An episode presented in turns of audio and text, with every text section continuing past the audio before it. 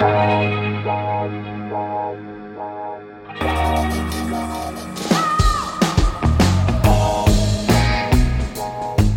à lire, un podcast de Bernard Poirette.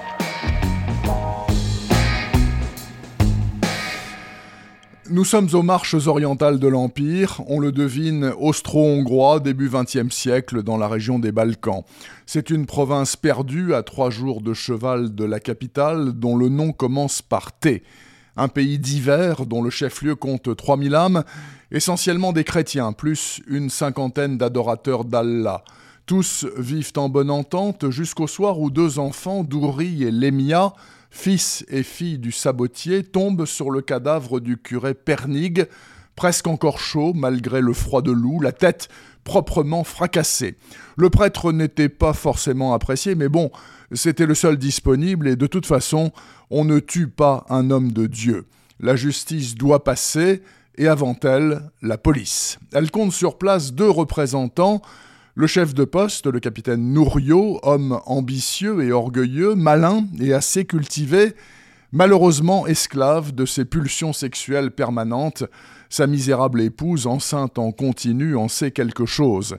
Et puis l'adjoint, quadragénaire puceau qui répond au nom antique de barrage et vit avec ses deux chiens, aussi silencieux que lui.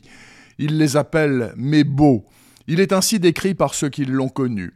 Par sa timidité pataude et sa masse, l'adjoint évoquait un bœuf ou un cheval de trait. Ne lui manquait que le piquet auquel l'attachait pour le temps de sa vie, et le merlin pour la finir. Ces deux-là vont mener l'enquête qui sera tout sauf honnête et impartiale, car il y a cent ans déjà, tuer un religieux n'est pas tuer n'importe qui. C'est comme craquer une allumette dans la forêt six mois après les dernières pluies. L'effet est ravageur et meurtrier, et les princes qui nous gouvernent aujourd'hui comme hier savent quand il faut jouer les incendiaires ou les pompiers. Tout cela est fort bien décrit par Philippe Claudel dans son nouveau roman Crépuscule. Claudel nous livre là une fable historique et criminelle passionnante qui n'est pas sans rappeler l'ampleur de son merveilleux rapport de Brodeck en 2007. Quinze ans plus tard, sa puissance littéraire est intacte, qu'on en juge. L'immobilité est gage de paix, et la bêtise bien souvent son allié. Les sociétés, petites ou grandes, savent donner les rênes de leur administration aux crétins somptueux. Ou encore, le voisin est un fauve qui attend le moment de faiblesse pour dépecer celui qu'il observe et jalouse depuis tant d'années. Un bon voisin, cela n'existe pas. Un bon voisin est un voisin mort.